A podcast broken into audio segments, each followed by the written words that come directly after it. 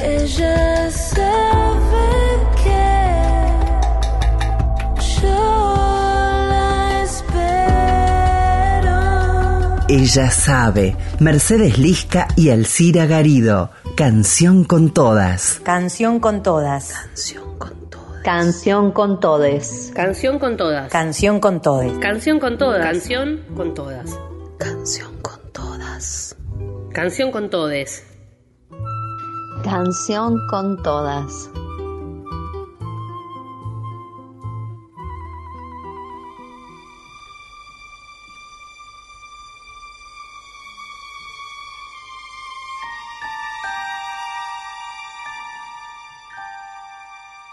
Hola, buenas tardes, buen domingo para todos y todas. Vamos cerrando, quedan dos programas para finalizar el año y en este canción con todas, a modo de cierre de este año, quisimos reunir un conjunto variado y disperso a lo largo de todo el país de realizaciones musicales propuestas por cantantes, instrumentistas y compositoras que nos ofrecen un pequeño panorama de la vitalidad y riqueza que vive nuestro folclore en manos de mujeres. Para comenzar, vamos a escuchar una canción reciente de La Sole que nos recuerda las marcas interculturales de la historia social argentina a través de la inmigración que se esparció hacia todo el país creando experiencias musicales particulares en las diferentes regiones del país. Vamos a compartir de La Sole La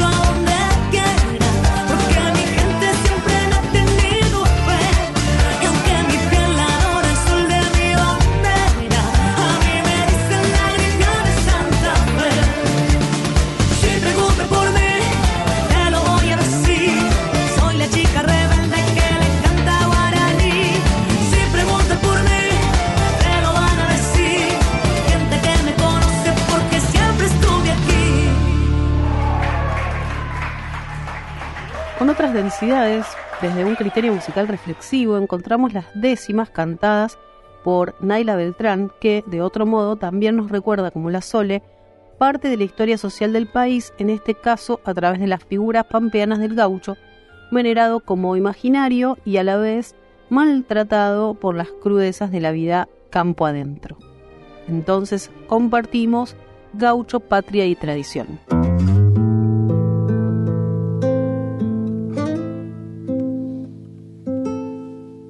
Gaucho, patria y tradición. ¿A qué lugares nos llevan? Habrá quienes se conmuevan y a otros cause aberración. Pues en la conformación de nuestro Estado moderno, intelectos y gobiernos impusieron su mirada conservadora y sesgada sobre el país más interno. Cargadas de simbolismo muy adentro nos resuenan, pero muchas las condenan de facho nacionalismo. De espalda al federalismo, el orden conservador se apropió de su valor, mas la historia popular no las dejará expropiar por un designo opresor. Es patria este territorio, suelo criollo y bonaerense, de espíritu rioplatense, mestizo y contradictorio. Su destino migratorio lo hizo gaucho y campesino fue plebeyo en el camino hacia la revolución y en interna oposición se fue volviendo argentino. Gaucho hubo en esta tierra, eso nos cuenta la historia. Mas esta clama con gloria a algunos y a otros destierra. El pasado no se cierra y lucha entre las lecturas, pues hubo algunas posturas que lograron imponerse y otras que no han de vencerse aún permanezcan oscuras. Antes del mayo agitado, la tierra poco importaba.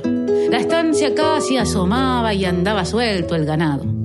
Había un campesinado humilde y arrendatario. Entre ranchitos precarios cosechaban pobremente, subsistiendo diariamente en gajos de suelo agrario.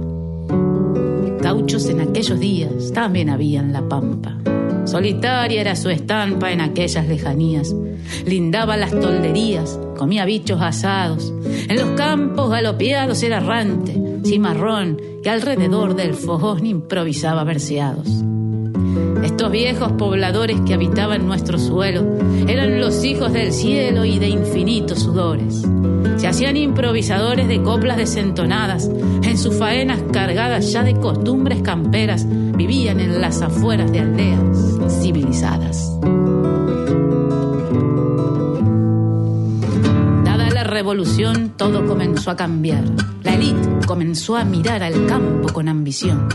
El pobre que no era peón en la estancia con Chavado era forzoso soldado o milico de frontera, aumentando las hileras de los cuerpos vulnerados. La revolución traía libertad e independencia, acciones nuevas, conciencias de lo que el pueblo podía, tumultos y poesía, todo fue politizado. El que era más vulnerado luchó con más esperanza, pero poco la balanza favorece al relegado.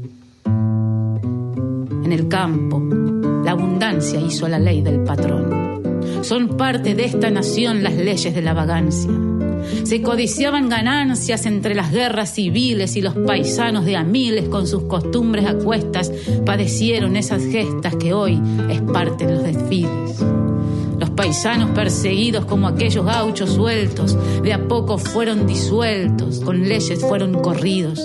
Esos suelos adquiridos por ingleses y oligarcas fueron las bases patriarcas de una élite conservadora que se hizo gobernadora y se rigió por sus arcas. Apropiados de la tierra, dueños de la educación, gestaron una nación a base de sangre y guerra. Al gaucho se lo destierra en la actual modernidad, soñando una sociedad blanca, europea y culta, como al indio se lo insulta, negándole identidad. Esa misma oligarquía que el gaucho vio con desprecio le elevaría su precio cuando más le convendría. La inmigración traería la tradición sindical y ante el fuerte vendaval de ideas tan peligrosas describió color de rosa su valor trascendental. El gaucho es lo nacional, el gaucho es lo argentino, el extranjero mezquino es el peligro social. El gaucho se hace triunfal en las voces reaccionarias y aunque hubo otras fragmentarias con siempre se impuso la acción de la voz más doctrinaria. antiguas tradiciones del humilde pueblo agrario. Hoy es pasto reaccionario del país de los patrones. Nos educaron versiones de un gaucho nacionalista, mas hay otro, socialista, un paisano universal como el payador social para obreros anarquistas. La derecha se ha apropiado valores de tradición que han sido de transmisión del pueblo más postergado. No debe ser revisado cómo es que estas tradiciones mestizas y de fogones resultaron funcionales a mecanismos raciales en las mismas poblaciones. El relato conservado por élites intelectuales no fueron dichos casuales, fue un plan sistematizado. El gaucho petrificado de la patria militar nos llega sin recordar que ese paisano fue un hombre vuelto ficción con un nombre que es justo reinterpretar. La tradición enquistada viste de gala al pasado. Lo encierra bajo un candado de nostalgia idealizada. Las costumbres más amadas deben resignificarse, más que en rigor custodiarse, deben mantenerse vivas con arraigo y disruptivas para volver a crearse. El acervo campesino no merece la mirada conservadora y sesgada que le absorbió su destino. Merece el suelo argentino la nueva revolución, donde aquella tradición no represente patrones y sí sean transmisiones de esta mestiza nación. Pienso si la tradición propia como una milonga no es tiempo de que proponga una criolla agitación, que hable de revolución, de una patria feminista, que el dogmatismo purista le ceda el paso a un cantar renovado y popular con el presente a la vista. Y ahora, situándonos entre las montañas y los bosques de la Patagonia cordillerana, Anaí Mariluán nos ofrece a través de su música un universo mágico, nos reúne en un ritual que invoca las fuerzas de la naturaleza y nos hace sentir y experimentar la potencia del legado cultural mapuche. Y escuchamos entonces No estamos solas, Mapu Kimun.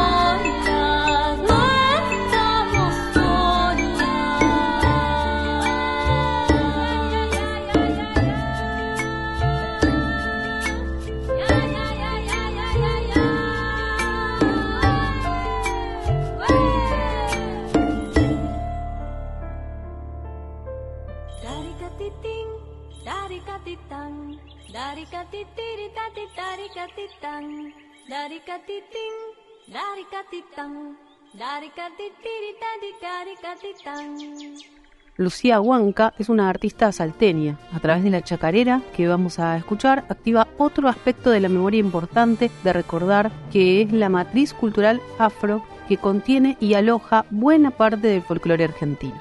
Compartimos Chacarera Negra.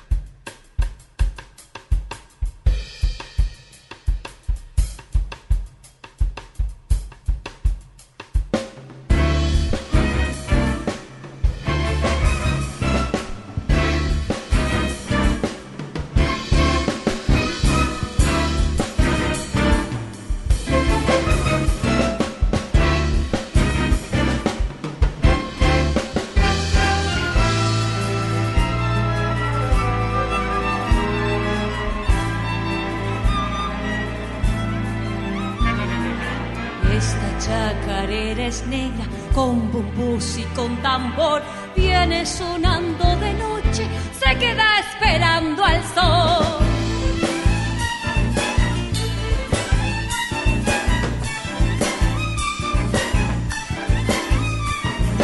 Ya se perfilan bailando, criollos y negros lo son, ellos danzan desiguales, pero con igual dolor.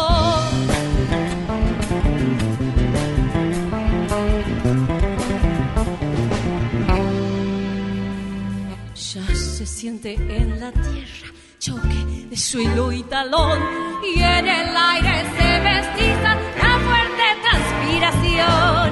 Esta América morena, qué buena definición, cantándole chacareras,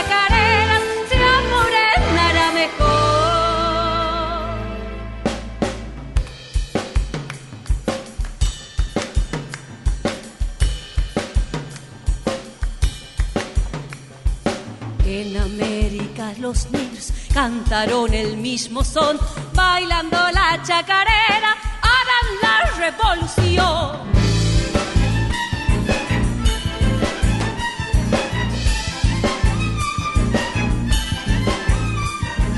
Fueron esclavos en las minas, el yugo de sol a sol, nos dejaron como herencia parches de cuero y tambor.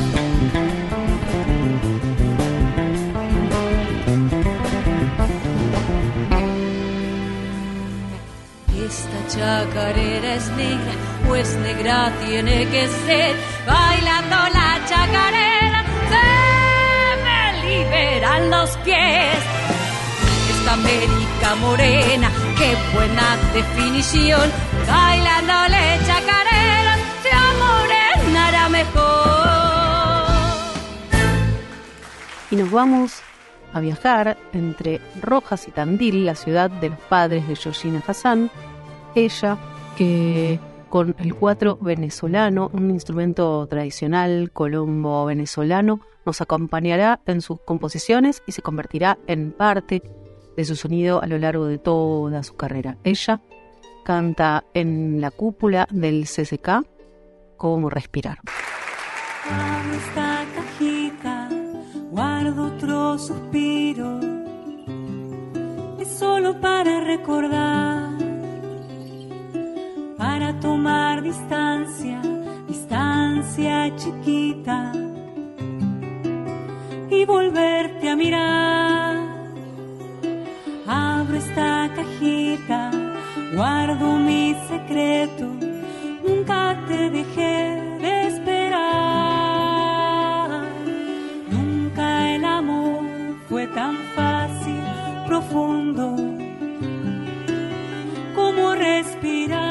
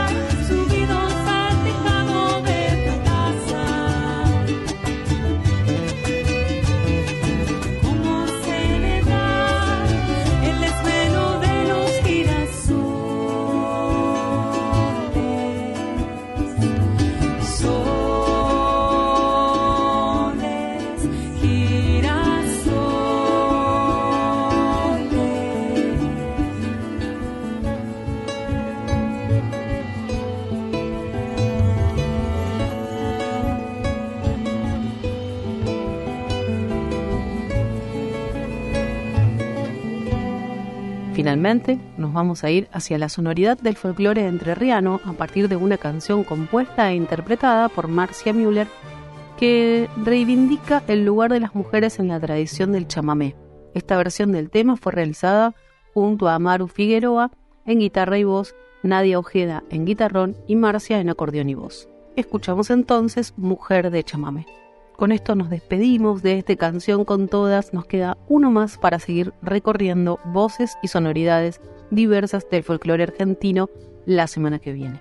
Hacemos canción con todas, Mercedes Lisca y Alcira Garido. Soy la herencia en mis ancestros y de estirpe bien. Hay un grito aquí en mi pecho. Soy mujer de chamamé.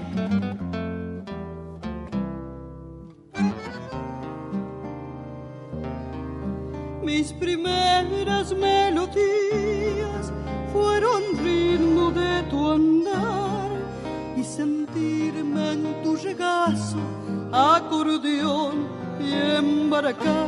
Si en la panza de mi madre ya vivía tu danzar y entre ríos despertaba en mí un canto ancestral.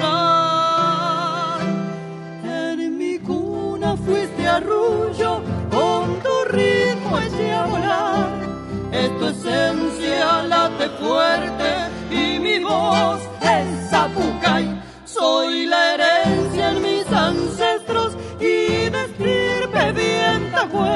Hay un grito aquí en mi pecho, soy mujer de chamamé.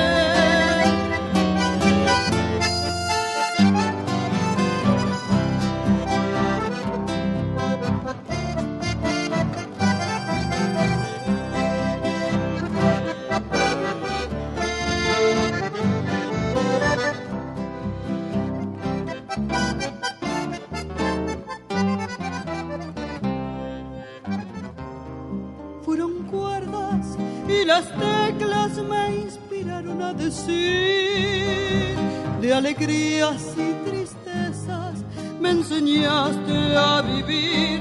Soy con vos, niña gurisa, la mujer viste nacer. Es mi sangre, tu sonido, en mí vive un chamamé.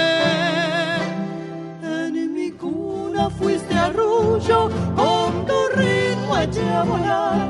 Es tu esencia late fuerte y mi voz es zapucay.